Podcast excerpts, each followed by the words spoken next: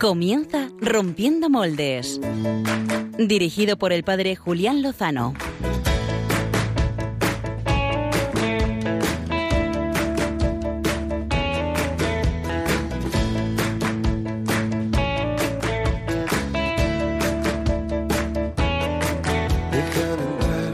donde estén tus sueños, donde tus anhelos. Muy buenas noches, queridos amigos de Rompiendo Moldes, seguidores de Radio María.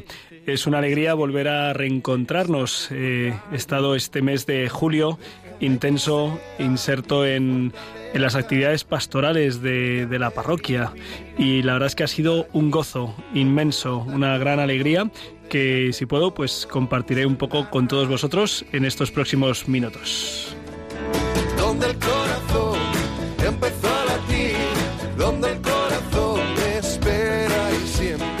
Digo si puedo porque no es el tema de portada, eh, pero es verdad que hace un mes y medio que no estoy en estos micrófonos en directo en Rompiendo Moldes. Han estado mis compañeros el padre Pachi Bronchalo y Álvaro González, que hoy precisamente no se encuentran en este estudio, porque son ellos los que están de actividades eh, pastorales. Y es que a principios del mes de julio tuve la dicha de realizar el quinto campamento parroquial en eh, la sierra de Guadarrama, eh, perdón, de Gredos, eh, y ha sido un regalazo el poder acompañar a cerca de 50 niños y adolescentes con los monitores, eh, mi compañero sacerdote, el padre Álvaro, los cocineros, las religiosas, los coordinadores, en fin, un regalo. Nos fuimos a Narnia, eh, ambientamos el campamento en torno a esa serie de libros que luego se han hecho también películas de C.S. Lewis sobre la fe eh, a través del mundo de, Narnia. Después he tenido la, la, dicha de peregrinar al santuario de Lourdes eh, con un grupo de jóvenes eh, para hacer algo de voluntariado en, en, el santuario, en la Casa de la Virgen, y también pues para empaparnos de lo que nuestra madre reveló a Santa Bernardita, a Santa Bernadette Subirus, en aquel lugar también de, gracia. Y ahora este fin de semana he tenido la dicha de acompañar a un grupo de matrimonios, el grupo de matrimonios Juan Pablo II de la parroquia de Cienpozuelos, en su primera convivencia eh, de familias. Eh, ha sido precioso compartir oración, compartir juegos, eh, tiro de arco, oración con las Agustinas de la Conversión, eh, ver juntos la película eh, Pablo Apóstol de Cristo y hacer un cineforum, en fin, muchas cosas vividas por las que damos gracias a Dios. El verano es un tiempo intenso de, apostolado, de, sembrar, de profundizar y de crecer y damos gracias a Dios por todo ello. Y en medio de esta actividad ciertamente eh, intensa se está desarrollando una actividad, un evento internacional eh, no menos intenso. Se trata de los Juegos Olímpicos. Realmente interesante esta actividad humana. Damos desde aquí la enhorabuena a los atletas que están consiguiendo sus metas, sus sueños. Eh, practicar el deporte ya lo es, eh, ya es un gozo, una alegría. Superarse eh, lo es. participar en un evento de esta categoría pues debe ser una, una experiencia impresionante. ¿no? El lema de los Juegos Olímpicos, como muchos de ustedes, de vosotros conoceréis, es Altius Fortius Titior, más alto, más fuerte, más rápido. Es una cuestión de, de de sana superación, de, de sana competitividad. Eh, damos las felicidades a todos los que este, se están superando y eh, damos, eh, felicitamos y agradecemos especialmente a los atletas españoles que nos están representando. Precisamente en este evento internacional, en los Juegos Olímpicos, hemos contemplado cómo el equilibrio mental es fundamental para la actividad deportiva y en el fondo para toda la vida. Y es que el atleta estadounidense Simone Biles, que optaba a ganar seis medallas de oro en gimnasia, se ha retirado de cinco de las finales por problemas psicológicos. Al hilo de la noticia vamos a hablar de la salud mental, de cómo cuidarla, de cómo prevenir sus desajustes, de cómo recuperarla en caso de que se vea afectada. Y es que mmm, pues casi ninguno de nosotros participamos en unos Juegos Olímpicos, pero todos participamos en la vida con sus tensiones, sus angustias, sus agobios, sus preocupaciones. Máxime mmm, en el tiempo que estamos viviendo desde hace poco más de un año con toda la situación generada por la pandemia del coronavirus, con todas sus limitaciones, restricciones, incertidumbres, etcétera, etcétera. ¿Con quién vamos a hablar de esta cuestión? Pues como siempre intentamos acudir a personas solventes, eh, formadas y con una mirada cristiana sobre la realidad. Lo vamos a hacer con la psicóloga Carolina López Ibor. Eh, seguro que les suena este apellido, es un apellido de eh, médicos, psicólogos, psiquiatras españoles con, mucha eh, tradición. Ella es actualmente la coordinadora de la clínica Reactiva, que precisamente atiende, acompaña a las personas para que tengan una sana eh, vida psicológica, una sana vida mental. Bueno, si quieren interactuar con nosotros, eh, hacernos eh, alguna pregunta, pueden estar atentos porque abriremos los teléfonos en directo esta noche, si Dios quiere, en el 91 005 94 19. 91 005 94 19. más adelante, al terminar la entrevista, podremos aprovechar para hacer preguntas. Así que con, esta presentación, eh, invitándoles a que nos, nos escriban a rompiendo moldes arroba a que interactúen con nosotros en la cuenta arroba rommoldes en Twitter o a través del Facebook en directo en Radio María, que puedan darnos sus comentarios, sus impresiones, sus preguntas, pues vamos sin más dilación a la entrevista de portada.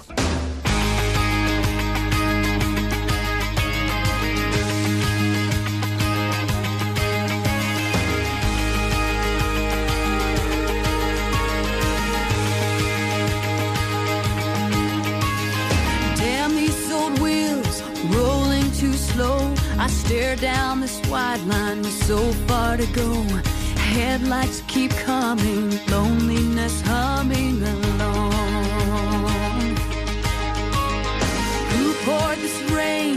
Who made these clouds? I stare through this windshield, thinking out loud. Time keeps on crawling, love keeps on calling me home. Carolina López Ibor es psicóloga, es la codirectora de la clínica Reactiva. Ella nació y creció en familia de psiquiatras y así fue formándose casi casi inconscientemente hacia su futuro profesional. Eh, estudió psicología en la Universidad Complutense, realizó el diploma de estudios avanzados en neurociencia y se especializó en terapia de familia y de pareja con técnicas de psicodramáticas y otras formaciones que le han permitido crecer en un enfoque emocional e integrador. Eh, esta es la carta de presentación de eh, doña Carolina López Ibor. Eh, pero es que además lleva 20 años de experiencia profesional y recientemente, el año pasado, publicaba un capítulo en el libro Yo estoy contigo, en el que abordaba la cuestión de cómo la pandemia nos había afectado y cómo podíamos afrontarla con, éxito para vivir un equilibrio, una sana salud mental. Así que puede sernos de gran ayuda escuchar a doña Carolina, a quien saludamos con mucha alegría y mucha gratitud. Muy buenas noches, doña Carolina. Buenas noches, padre Julián, ¿qué tal?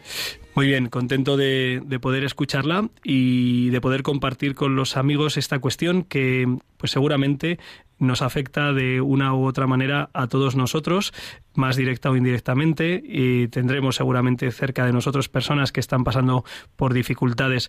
Eh, comentaba al principio de este programa el, caso de la atleta eh, Biles, la estadounidense gimnasta eh, reconocida mundialmente, pero que ha sucumbido a la presión, a la tensión, a la angustia, al agobio y también comentaba cómo las cifras en relación a la salud eh, mental en los últimos meses eh, se han visto incrementadas alarmantemente. No sé desde, si desde su experiencia eh, profesional ha visto también cómo esto es, esto es un hecho.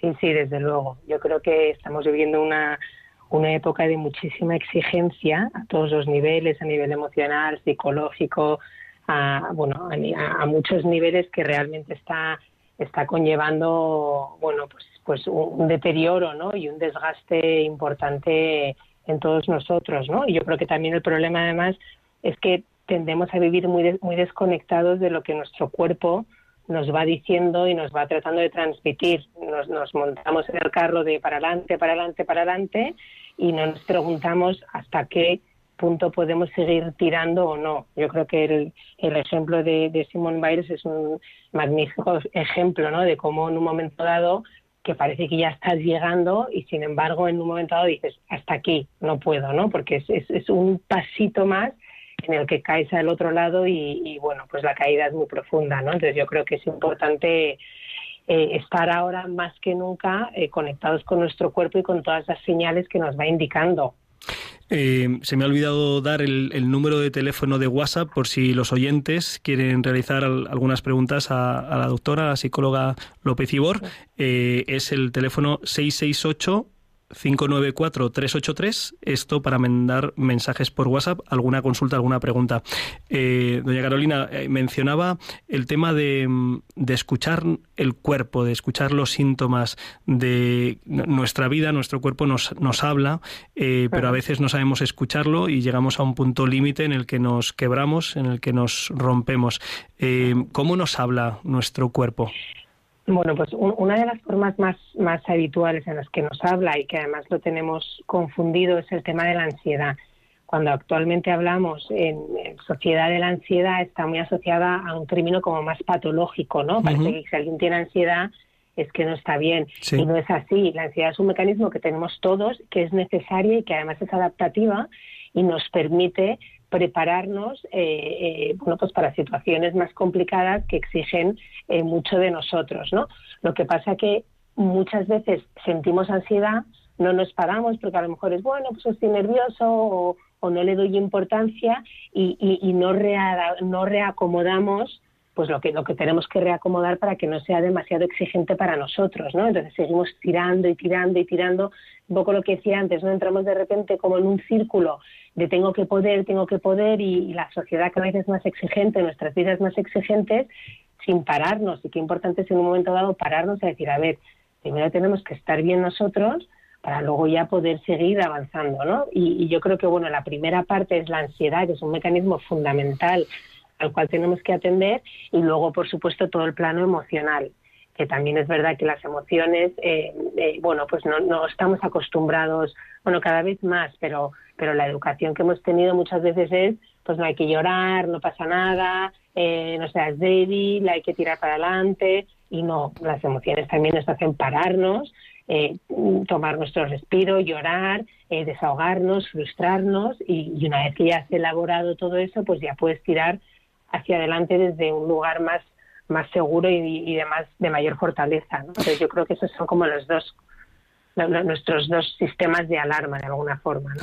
Em, ha mencionado Carolina eh, pues este mantra que, que además se presenta como muy positivo, ¿no? Eh, querer es poder, si lo, si lo piensas y, los y lo deseas con suficiente intensidad, eh, pues todas las fuerzas del universo se, se organizan para ayudarte.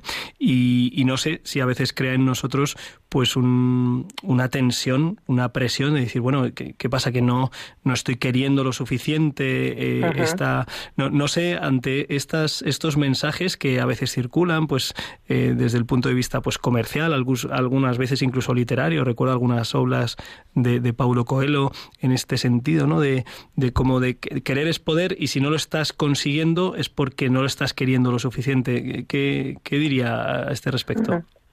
Sí, yo creo que esa frase efectivamente que querer poder, inicialmente creo que es una frase que está muy bien planteada porque a lo que te lleva es a, pues a ilusionarte, a, a, por qué no, ¿no? O sea, pruébalo, atrévete a probarlo, ¿no? Y, es algo como más inspirador. Pero yo creo que lo hemos llevado a un extremo que ha pasado de ser algo inspirador o ilusionante a una exigencia y una obligación. Y yo creo que ahora mismo es como que e, ese querer es poder es que tienes que, y no es que tienes que, es que pues realmente pregúntate si quieres o no quieres. Yo creo que al final el problema es que como no nos dedicamos tiempo a pararnos a preguntarnos, pensamos que queremos y a lo mejor ni siquiera queremos. Oye, o a lo mejor, pues sí, puedo, pero es que no quiero. Entonces resulta que es que eh, ya está, está confundido, ¿no? Pues, pues como tienes que poder, entonces tienes que querer. Yo creo que al final hay como muchas combinaciones ahí que nos están jugando malas, malas pasadas y que, y que bueno, pues va, va, va, va, minándonos al final, porque al final te vas sintiendo más pequeñito, más inseguro, te bajando la autoestima, porque al final pues, no sabes si quieres, si puedes, si no puedes. Yo, por supuesto, creo en toda, toda la fortaleza que tenemos y todo lo que podemos y nos lo planteamos. pero aceptar que no podemos también es muy liberador y, y, te lleva a un crecimiento personal también muy grande, o sea que no hay que tener miedo a, a no poder tampoco. Eh, doña Carolina, estamos en un contexto ciertamente eh, excepcional. Llevamos pues algo más de casi un año y medio, podríamos decir, desde, desde marzo del año pasado en, esta situación eh, excepcional de, pandemia, con todo lo que ha conllevado, eh, las restricciones, la incertidumbre, el, no saber si vamos a poder llevar adelante pues los planes eh, previstos, intentando aterrizar ¿qué, actitudes nos diría que, que, debemos cultivar, que son actitudes que sanan y que nos equilibran y que nos pueden ayudar a evitar eh, pues eh, desequilibrios eh, mentales, exceso de, agobio, de, estrés. ¿Qué, actitudes, qué consejos nos, nos daría a los oyentes de Radio María para poder afrontarlo? A ver, yo creo que una de las cosas fundamentales que me parece en este tiempo y durante toda la vida en general, pero en este tiempo, es el, el, concepto de, de pérdida, de duelo, de poder aceptar que hay determinadas situaciones que no podemos controlar y, que nos, nos, bueno, pues se llevan cosas de nosotros, de nuestra vida cotidiana y de, y de pues muchos planes que teníamos pensados o incluso familiares, ¿no? Pero, pero es fundamental el, el entender que aceptar que a veces bueno, pues siguiendo la línea que decíamos antes, no podemos o que simplemente eh, eh, no, no pues se, nos va, pues hay un plan que podíamos hacer y ya no podemos hacer. Queríamos salir eh, fuera durante X tiempo y ya no podemos salir fuera porque estábamos confinados. Entonces, poder aceptar las pérdidas es una cosa fundamental. Para poder aceptar las pérdidas uno tiene que poderse entristecer y poder decir qué rabia, qué frustración con la ilusión que me hacía. Permitirse estar triste un ratito, un tiempo, es necesario para luego ya aceptar cerrar y poder dar la bienvenida a todo lo que nos puede venir después, ¿no? Cosas sencillas, cosas grandes, cosas diferentes sobre todo, ¿no? Yo creo que, que de esta crisis, como de todas las crisis, salen muchísimas oportunidades, ¿no? Pero muchas veces si no podemos aceptar que hay muchas cosas que también no vamos a perder, pues nos quedamos frustrados intentando luchar por el mismo camino en vez de aceptar que ese camino ya se cerró lo aceptas, te despides de él, lloras un poco eh, eh, y ya luego miras adelante a decir, bueno, pues venga, tengo que construir un nuevo camino, ¿no? A ver qué oportunidades me trae. Pero yo creo que en esta, en esta actitud o esta herramienta o, este proceso de duelo y de aceptación de las cosas que no podemos tener es un, bueno, algo absolutamente fundamental para poder dar la bienvenida a cosas positivas que puedan venir. Y y qué actitudes, eh, qué modos de reaccionar eh, nos minan, son, son perniciosos, deberíamos estar atentos a ellos para, para desterrarlos. Bueno, yo creo que o sea, una de las cosas eh, em, que a mí, a mí, me gusta siempre mucho decir, ¿no? Que hay que poder separar. O sea, cuando entramos en crisis, vienen un montón de problemas, tenemos muchísimas preocupaciones y miedos, nos ponemos en modo supervivencia y, tenemos como esta necesidad de hacer un montón de cosas para salir de ahí, ¿vale? En, vez de parar un segundo. Entonces yo creo que también poder decir, a ver, antes de tratar de buscar soluciones, vamos a parar, vamos a analizar, vamos a ver qué está pasando, cómo nos estamos sintiendo, que, y, una vez que ya te has parado y has podido tener una perspectiva, en vez de ponerte a hacer, hacer, hacer, pues paras piensas y ya luego vas decidiendo, ¿no? Yo creo que hay que, que, hacer una toma de, decisiones como más consciente, ¿no? No, no, no simplemente lo que se pueda esperar de nosotros o, o, lo que creamos que es lo que hay que seguir haciendo, sino pararnos a valorar y a decidir. Y cuando uno toma conscientemente las decisiones, bueno, pues uno luego ya puede ser más consecuente y también está más abierto a, entender que de esa decisión puede haber consecuencias positivas o negativas y que no pasa nada, porque las decisiones no son ni correctas ni incorrectas. Uno toma una decisión y, y luego, bueno, pues más adelante recogerá las consecuencias, pero esa decisión, si realmente es pensada, bueno, pues aunque luego las consecuencias no sean tan buenas como esperábamos, pues por lo menos lo hemos pensado a conciencia y no ha sido como, ¿y si hubiera parado, no? A, pensar. Yo creo que eso es uno de los temas que también es importante, dedicar nuestro tiempo a pensar, a reflexionar, a ver cómo nos sentimos, o sea, no, siempre desde la parte racional, sino también desde lo emocional, y encontrar ahí como un equilibrio, ¿no? Porque muchas veces sentimos y huimos de lo que sentimos, entonces nos podemos hacer. En vez de sentir, parar, ver cómo nos sentimos, reflexionar y entonces ya decidir. Em, ¿Y qué papel puede jugar eh, la fe en, todo este asunto? ¿Cómo puede ayudarnos a prevenir eh, pues una posible enfermedad mental o, a restaurarla? A ver, yo creo que la fe eh, tiene un papel absolutamente prioritario en todo esto, ¿no? Yo que he acompañado a muchas personas en, en este tiempo, bueno, y en estos años, pero es verdad que en estas circunstancias tan, tan, tan particulares no, no tiene absolutamente nada que ver las personas que, que tienen fe y, las personas que no lo tienen, ¿no? Porque al final, por muy mal que uno lo pueda pasar, si realmente eh, no lo, lo ponemos en manos del Señor y confiamos en que en que bueno pues son los planes de Dios y que no nos va a dejar solo y que vamos a tirar para adelante de una forma u otra es, es tener un, una seguridad constante, ¿no? O sea, puedes sufrir porque es verdad que no nos va a quitar el sufrimiento, pero desde un lugar como más, más de paz, ¿no? De, de, bueno, pues él sabe. Entonces yo creo que, que, que juega un papel fundamental para, para, pues para todas las personas que lo tenemos, que somos unos absolutos privilegiados. E incluso es verdad también que, que, en todo este camino, ¿no? La gente, bueno, pues también necesita buscar respuestas, ¿no? Han vivido tales dramas a lo largo de, este año que, ellos también están necesitando, bueno, pues, pues inician su camino de búsqueda, ¿no? Y, incluso en consulta se ve y me preguntan y yo pienso, bueno, pues qué, qué importante es empezar por, por, por algo tan básico como por sentarme delante de, del sagrario un ratito y a ver qué, qué pasa ahí, ¿no? Sin, sin, sin saber, pero bueno, yo creo que el, no estar solo, ¿no? Es tener la certeza de que es así, de que los planes de Dios, pues difíciles o no, son, son perfectos, pues sin lugar a dudas nos da una vivencia totalmente diferente de, de lo que estamos viviendo, sin lugar a dudas. Cuando planteaba los posibles temas para esta noche, eh, un buen amigo, Jesús Ángel Pindado, me, hablaba eh, en relación con la salud mental de cómo es vista la persona que carece de ella, que tiene una patología mental en algunos contextos. Me hablaba de un documental, Los olvidados de los olvidados, cómo en algunos ámbitos eh, de la cultura africana es lo que hace mención este, este documental, pues las personas que carecen de la salud mental pues eh, son tratados prácticamente pues como, como si no fueran personas. Em, también la fe nos ayuda a mirar eh, a las personas, aunque carezcan de, esa, de una salud mental integral, digamos, eh, de otra manera, con, con, esperanza y con, y con dignidad.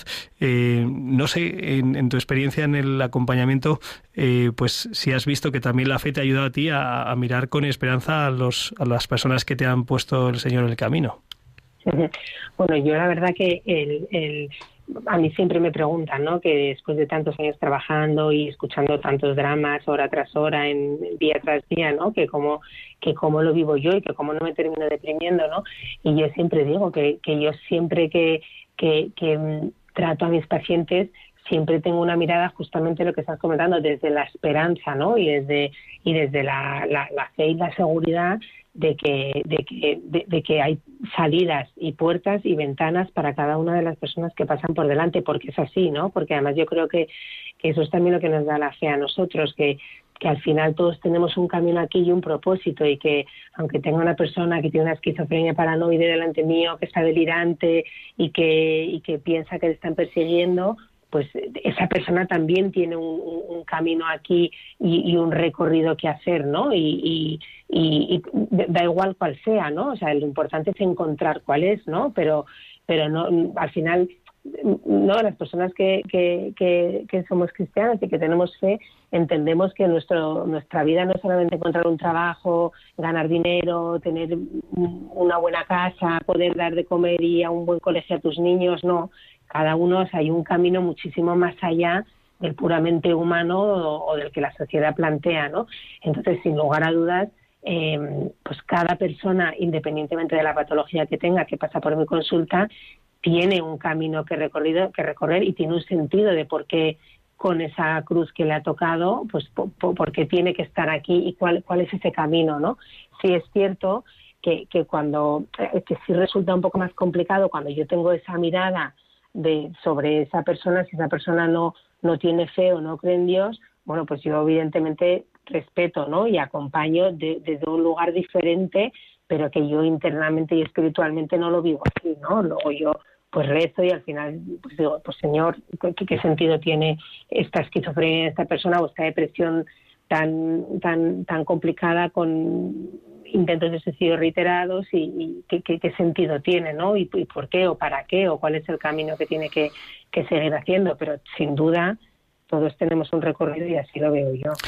En este sentido, debo decir que tengo el privilegio de, estar en una parroquia en Cienpozuelos, donde hay dos instituciones, los hermanos de San Juan de Dios y las hermanas hospitalarias del Sagrado Corazón, dos instituciones creadas para, pues, para acompañar a las personas con enfermedad mental eh, con una mirada eh, preciosa de, dignidad, de esperanza, de servicio, de cuidado, personas que pasan, muchos de ellos, eh, buena parte de su vida, algunos toda su vida en, estos centros y, donde se ve una mirada del amor de Dios y de la esperanza en pues en la eternidad, ¿no? Porque esta vida es una parte de la existencia que nos ha, se nos ha regalado. Eh, Carolina, mm, preguntan a través de, del WhatsApp de Radio María eh, alguna estrategia para no tener miedo, porque es verdad que una de las eh, emociones eh, reinantes eh, en este momento. Yo lo he percibido en personas en, el entorno, en las personas en las que trato, ¿no? Eh, un, gran temor, un gran miedo, gran miedo a, contagiarse, gran miedo a perder la salud, a contagiar a otros, a perder el trabajo, a no encontrarlo, a que no salgamos de esto. preguntan estrategias para combatir el miedo. Vale, bueno, yo siempre digo que para combatir el miedo, el, el, el, antídoto del miedo es afrontar el miedo, ¿no? Es exponerse a ese miedo. Evidentemente en esta situación no es me voy a exponer a contagiarme y, ver qué pasa, evidentemente no.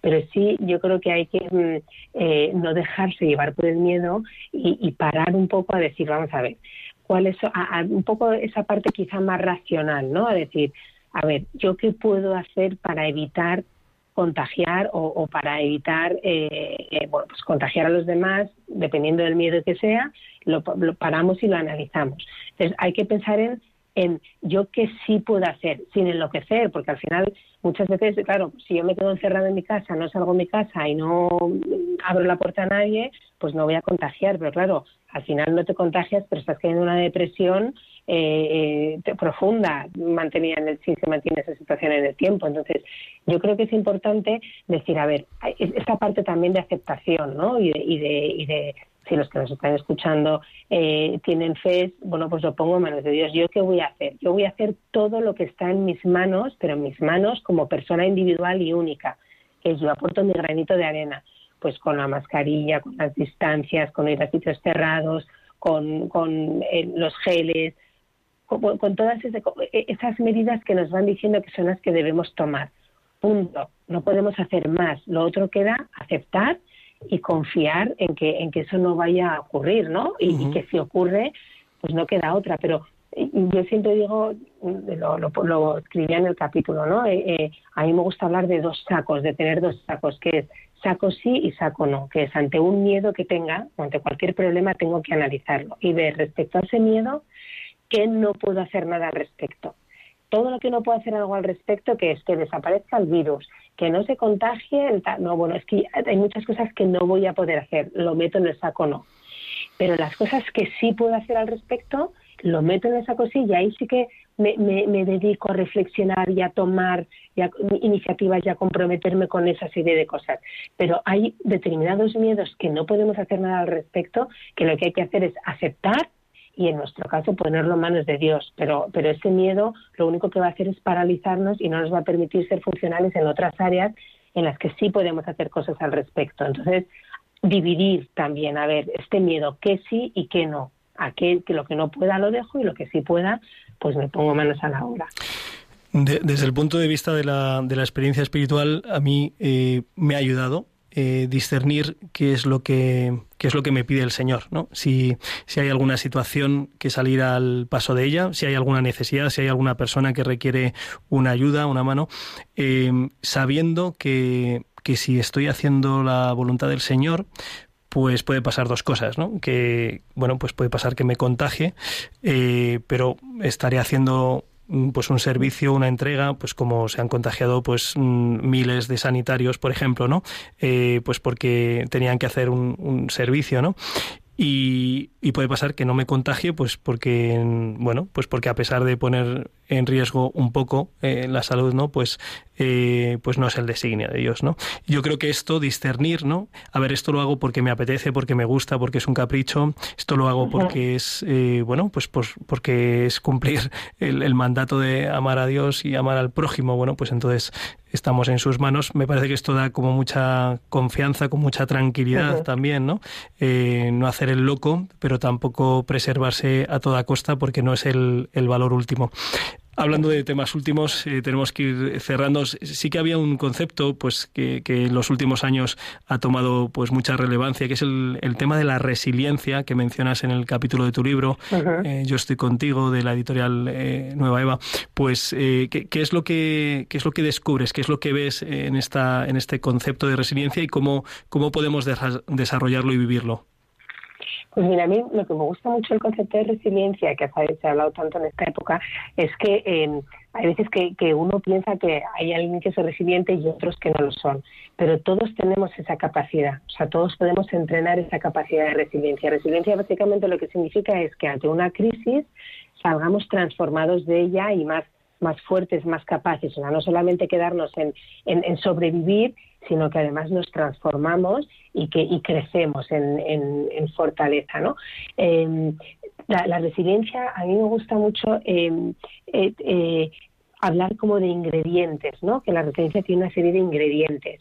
Pues, por ejemplo, el hecho de poder pedir ayuda es un ingrediente de la, de la resiliencia el hecho de pararse a mirar cómo estoy, a preguntarse cómo me siento, qué me está pasando, es resiliencia. Y veces pues, lo que decimos, pararte a, darte, a, ver que no estás siendo capaz o que estás preocupado, o que estás triste o que te da miedo, es un ingrediente de la resiliencia, porque es pararte a conocer y a partir de ahí tirar para adelante. El humor, el humor es un es un súper ingrediente igual que la creatividad también no ante ante situaciones complicadas no vamos a seguir cayendo una y otra vez en dar la misma respuesta. Pues vamos a inventar a probar a pensar a crear respuestas diferentes que nos permitan encontrar luego soluciones diferentes no y luego sin lugar a dudas el ingrediente más importante de la resiliencia es la moralidad que en nuestro caso es, es la fe no que es entender que, que hay un para qué, ¿no? O sea, que, que todo lo que nos está pasando en esa crisis, a la hora de ser resiliente, saber que hay un por qué, hay algo más allá que está detrás de todo esto, hace sin lugar a dudas que se arranque ese motor que nos hace falta para, para superar la crisis. Sí, esto conecta muy bien con otra de las menciones que, que haces en, en, este capítulo sobre el, el, hombre en busca de sentido, Víctor Frankel, uh -huh. la necesidad que, que tenemos de, de, saber por qué eh, hacemos las cosas, para qué estamos aquí. Cuando uno las tiene, eh, ciertamente eh, pues sabe hacia dónde se dirige, por qué hace las cosas, por qué las vive o por qué las sufre también, ¿no? Uh -huh, por qué uh -huh. vivir y también, incluso también por qué, por qué morir, ¿no? Y cuando no hay ese sentido, pues ciertamente eh, es difícil, es difícil afrontar eh, lo que vaya sucediendo porque tampoco sabemos muy bien a dónde, a dónde nos dirige. Doña Carolina López Ibor, muchísimas gracias por, por darnos pues estas pautas, estas orientaciones. Comentaban en el WhatsApp de Radio María que, que efectivamente que, que le, le, le, están ayudando a escuchar sus palabras. También como la fe está ayudando a una persona ante ese miedo social, eh, junto también, junto con, con, los fármacos que, que, está recibiendo, pues a, a, salir adelante. Así que agradecemos mucho eh, pues esta, esta conversación y su labor también de, de, ayuda integral a la persona y nos entablamos a, a otra próxima ocasión en la que podamos seguir conociendo y ayudándonos a vivir más eh, profundamente profundamente la belleza de la vocación humana. Estupendo, Padre Julián. Pues un millón de gracias por contar conmigo. Ha sido un placer y nada, que hasta pronto. Hasta pronto. Un abrazo. un abrazo. Pues ahora nos desplazamos hasta el confín de la Tierra. que hay en tus ojos con solo mirar, que estás cansado de andar y de andar y camina girando siempre en un lugar. Sé que las ventanas se y alguno se preguntará dónde está el confín de la Tierra si es redonda. ¿eh? Bueno, pues eh, en Galicia lo saben porque tienen el final de la Tierra, el Finisterre. Y cerca, cerca de allí, eh, tenemos a nuestro querido Álvaro González. Muy buenas noches, Álvaro. Muy buenas noches, Julián. No estamos cerca del fin de la Tierra, ¿eh? llegaremos y terminamos el camino. Estás, bueno, estás más cerca que estás más cerca que nosotros aquí en, en Madrid. Estás en, en Galicia, eh, iniciando el camino de Santiago en este año jubilar. Eh, jope, qué envidia, macho. Desde luego que, que pese a la pandemia, si había oportunidad, esto había que hacerlo, Julián. También ahora, pues me pillas con la voz tranquila, pues porque es el primer día. Todavía no hemos echado a andar y, y todavía las fuerzas están, están a tope y los pies, vamos, sanos, como si acabasen de salir, yo que sé, de la nevera, eh, frescos. Pero. Qué maravilla, pero descri- bueno, descríbenos tus pies. No, déjalo. Haznos una, haznos una panorámica, haznos una panorámica de la peregrinación de la Delegación de Juventud de la Diócesis de Getafe que ha comenzado hoy, precisamente, primer día de agosto. Eh, ¿Qué es lo que estáis viviendo? ¿Dónde os encontráis? ¿Qué ambiente se respira? Pues ahora mismo nos encontramos en Muiños, que es un pueblo de Orense, que la verdad es que pues está todo rodeado de verde. El día ha estado muy nublado desde que hemos llegado y todavía, no sé si se escuchará, pero todavía llueve, ¿no? Hay aquí un, una lluvia que, que cala un poco, vamos ya con chubasqueros desde el primer día, pero estamos en un punto donde tenemos eh, un albergue eh, para las chicas en el que se duermen pues separadas, ¿no? Y, y en literas. eh, Ajá. ¿Y los Bueno, chicos? los chicos estamos en un polideportivo, también tenemos colchones para dormir. Y bueno, estamos un poquillo separados, hemos estado ahora caminando un poco los chicos bajo la lluvia para volver, pero el enclave, para que os hagáis una idea, está a los pies de un pantano espectacular que tiene un, un pasadizo, ¿no? un puente, un puente peatonal que une pues unas, unas orillas ¿no? a, la, a la salida del río. Y esto es espectacular, Julián. Yo me quiero quedar aquí, eh, hacer rompiendo moldes todos los días desde aquí. Bueno, ¿y cuántos, cuántos sois los jóvenes que os habéis congregado para hacer el Camino de Santiago? Pues somos 99 jóvenes, eh, también acompañados, mm, creo que nos llega a la decena de, de sacerdotes. Eh, dentro de unos días también se nos unirá nuestro obispo, don Ginés. Y, y bueno, hoy hemos comenzado, eh, hemos salido desde el corazón de la diócesis de Getafe, desde el, el santuario del Cerro de los Ángeles, donde hemos tenido la misa de, de envío y, y una maravilla, porque bueno, aunque hemos pasado el día en, un poco en autobús, hemos llegado relativamente bien y hemos podido disfrutar aquí también de la tarde, la cena, eh, una velada muy divertida Ajá, y, sí. y, bueno, hemos hecho un hormiguero, bueno, no sé si se puede decir en directo, ¿no? Bueno, un programa de entretenimiento infoshow late night. Muy bien. Oye, ¿y qué os, qué os espera por delante? Cuéntanos un poco cuál va a ser el itinerario hasta que lleguéis a Santiago. Pues por el momento, mira, voy a usar la chuleta que tengo en mi sudadera, que hemos hecho una sudadera con la ruta. ¿no? Claro que sí. Y pues mañana, eh, para evitar, pues por tema de seguridad, tenemos un campamento base y vamos en autobús eh, a los distintos pueblos. Allí en los pueblos hacemos la ruta andando y luego nos recogen y volvemos aquí a Muiños. Es, bueno, el precio no a pagar por poder hacer un- una peregrinación segura, pero, pero que es bueno, ¿no? Que significa que se puede hacer. Y mañana, pues, vamos a eh, Sunqueira, se llama el, el pueblo. Luego mañana estaremos también, eh, iremos también al día siguiente a, oh, es que estoy leyendo mi sudadera al revés, Ourense, perdona. también eh, visitaremos Cea, Castrodozón, eh, Sillada, si leo bien, Silleda, eh, y bueno, estamos siguiendo, por no complicarme más la vida, el camino Sanabés. Eh, nos lo vamos a saltar un poco, yo creo, por, por cuestión de, de adaptarnos un poco a la ruta, pero vamos, que la compostelana la vamos a tener seguro. Muy bien. Más de, más de 100 kilómetros hasta llegar a la tumba del apóstol y, pedirle que, pues como él, que seamos testigos y que lleguemos hasta los confines de la tierra para anunciar el Evangelio. Muy bien, Álvaro González, pues nada, una alegría. Encomendamos ese, ese viaje de ese centenar de jóvenes a esa peregrinación a, Santiago. Eh, que vayáis con, con salud, que vayáis con paz, eh, que vayáis con alegría, que aprovechéis para rezar y, también que tengáis presente en, vuestra, en vuestro caminar pues las intenciones de todos los amigos de Radio María. Las llevamos, Julián, en la mochila, le hacemos un hueco en el macuto, que hay sitio, Y nada, nosotros siguiendo las huellas del apóstol, pues seguimos la ruta que nos lleva a Jesús, que es eh, el más importante, ¿no? Y, a quien vamos a su encuentro. Muy bien, pues un fuerte abrazo Álvaro y transmítelo por favor a, este grupo de, la Dirección de Juventud. Se lo transmito a todos, ahora ya que nos vayamos a dormir. Hasta, dentro de dos semanas, si Dios quiere. Ya contaremos la experiencia, Julián, todo, todo lo bueno, que seguro es mucho. Claro que sí, un abrazo fuerte. Un fuerte abrazo. Pues después de habernos desplazado hasta casi los confines de la Tierra, hasta la preciosa Galicia, pues vamos a abrir un espacio hasta que concluya el programa dentro de 15 minutos para, pues para las intervenciones de, los oyentes. Estamos en medio del, tiempo veraniego. Habrá quien haya tenido ya tiempo de, de descanso, Mm, quien todavía no lo haya comenzado y esté en los primeros días, eh, quien tenga algo que comentar sobre el tema de portada, el tema de, cómo cuidar la salud mental, de cómo la fe nos ayuda a todo ello, o simplemente pues cómo vivir el verano con, con más sentido, actividades que nos puedan ayudar. Si quieren aprovechar para preguntar alguna cuestión que nos pueda ayudar para vivir más intensamente, más profundamente nuestra fe, pues eh, abrimos los micrófonos. Eh, recordamos, es el 91 005 94 19.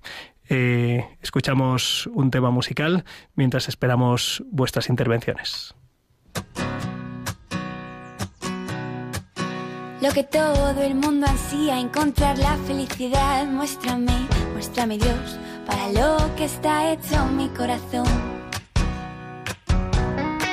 Y es que es hacer uso pleno de mi libertad, es un camino a vas a confiar. Es poner mi calendario en blanco y dejarte rellenarlo. Dios te pido que me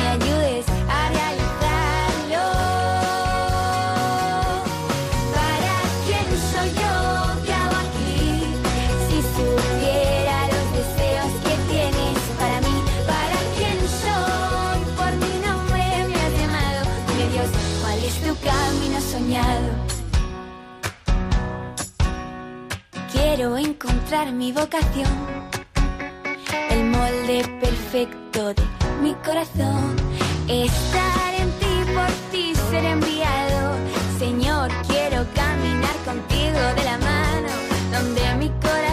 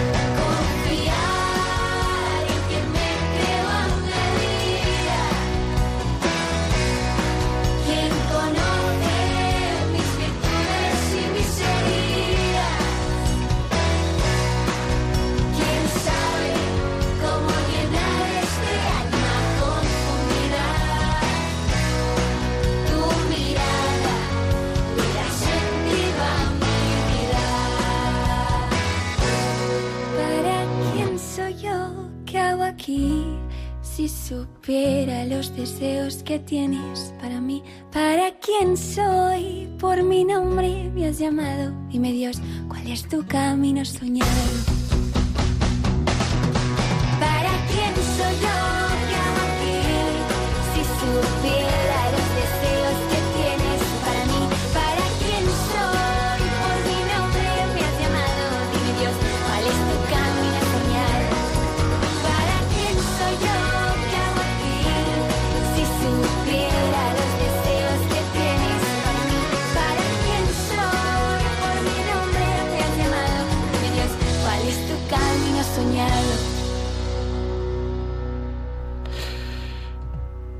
Después de escuchar esta pieza de Hakuna, ¿para quién soy yo? Eh, el sentido que nos ayuda a vivir, pues eh, charlamos, conversamos con Jorge Juan Galán de, de Cien Pozuelos. Muy buenas noches, Jorge.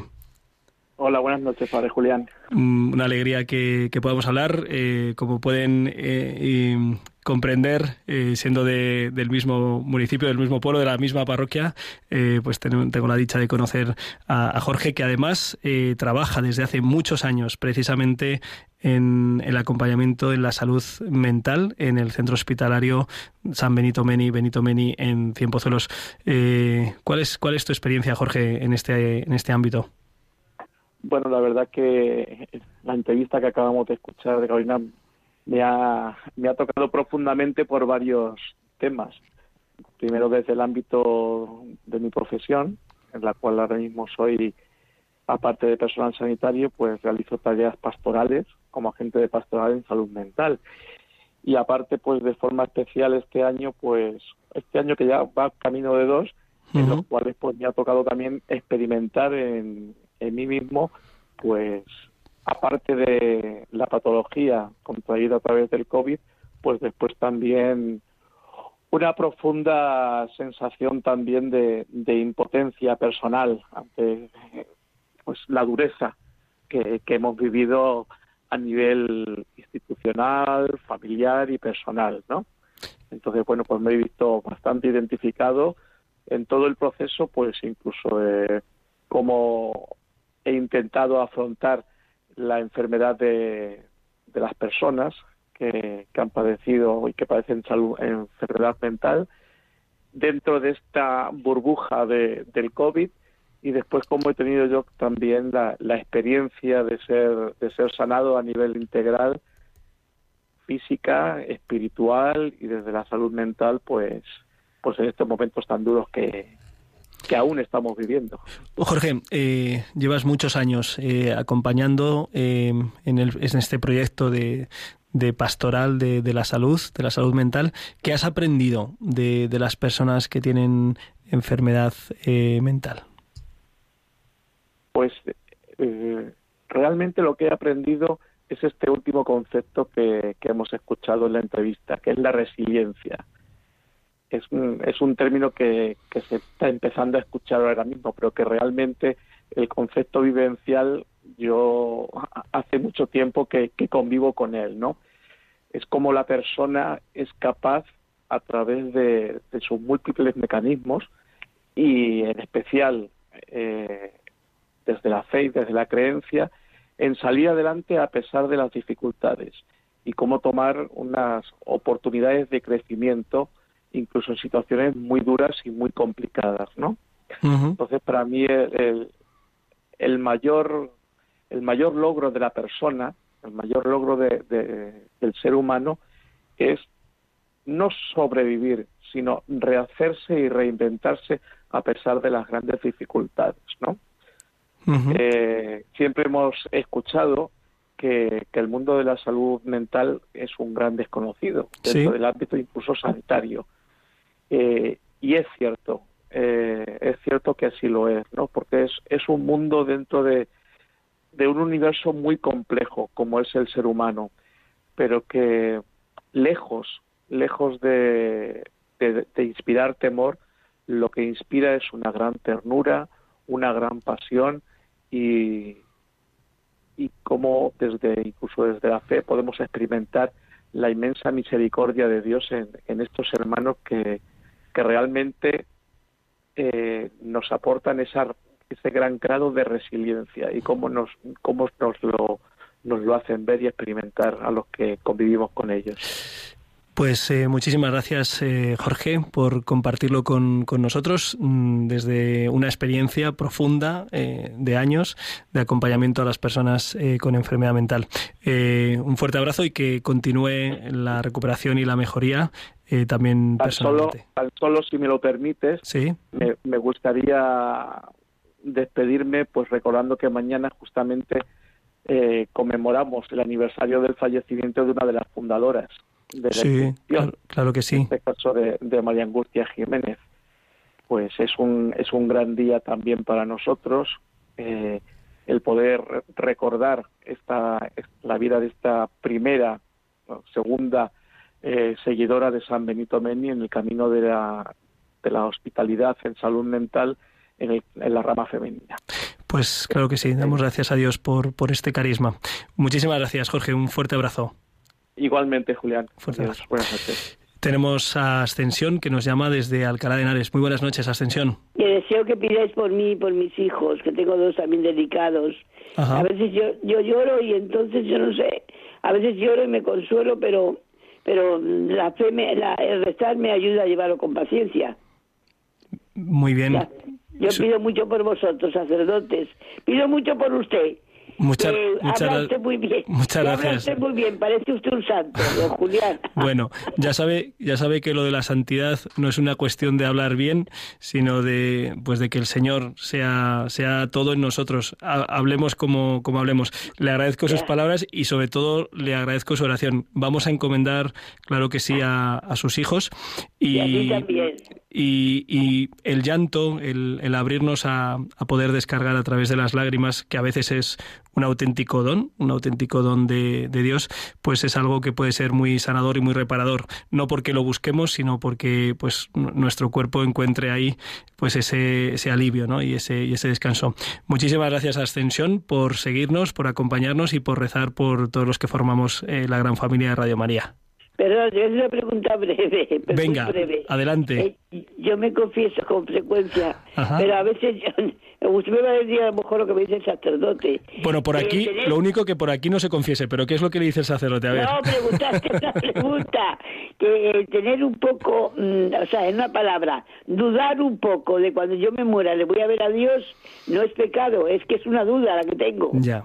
Es una, Entonces- eh, es una buena es una buena pregunta que no es la primera vez que, que me plantean, ¿no? Incluso en mi ámbito más cercano a veces eh, surge esta cuestión, ¿no?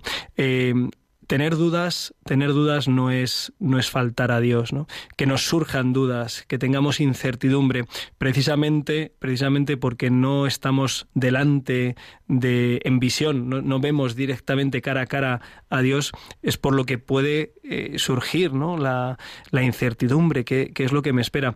Eh, tenerlo, eh, experimentar esa duda, no, no es pecado, no, no nos aleja de Dios. Lo que nos puede alejar de Dios es, es mantenerla y es no buscar eh, aclararla y es no pedirle al Señor, Señor, eh, dame tu luz, ¿no? Dame, yo, yo creo en ti, si, si creo en ti, si he experimentado tu presencia en mi vida, eh, yo creo que las cosas oscuras se aclaran, se esclarecen desde las más luminosas. Mm, A mí me ayuda ver qué es lo que ha sido más luminoso en mi vida, dónde he visto a Dios con más claridad.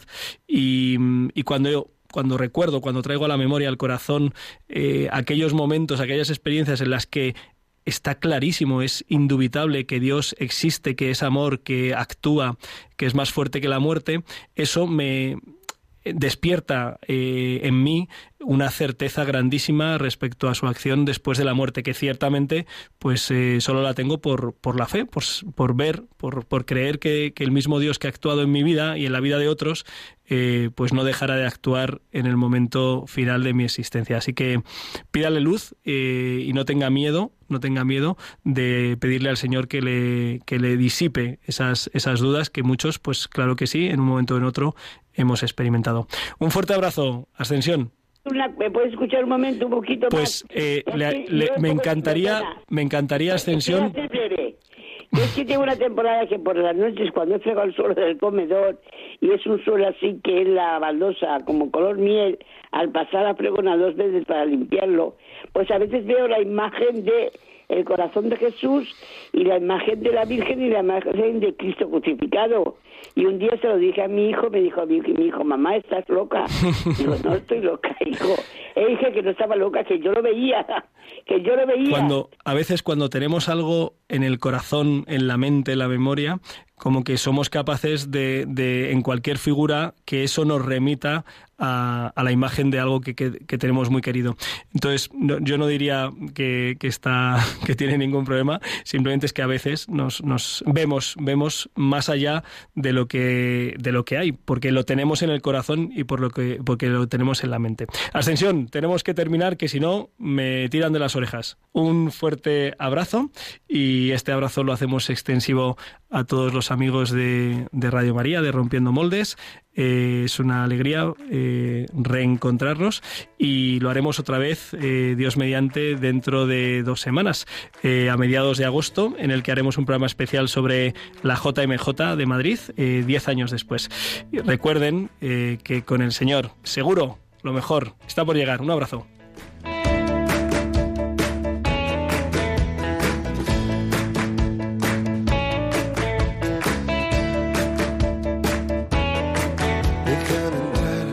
Donde estén tus sueños. Han escuchado en Radio María Rompiendo Moldes, un programa dirigido por el padre Julián Lozano. Tantas veces piensas que no puedes, tal vez pueda yo. Déjame que sea yo tu fortaleza. Déjame vivir allí donde brota todo, donde nace todo, justo en la raíz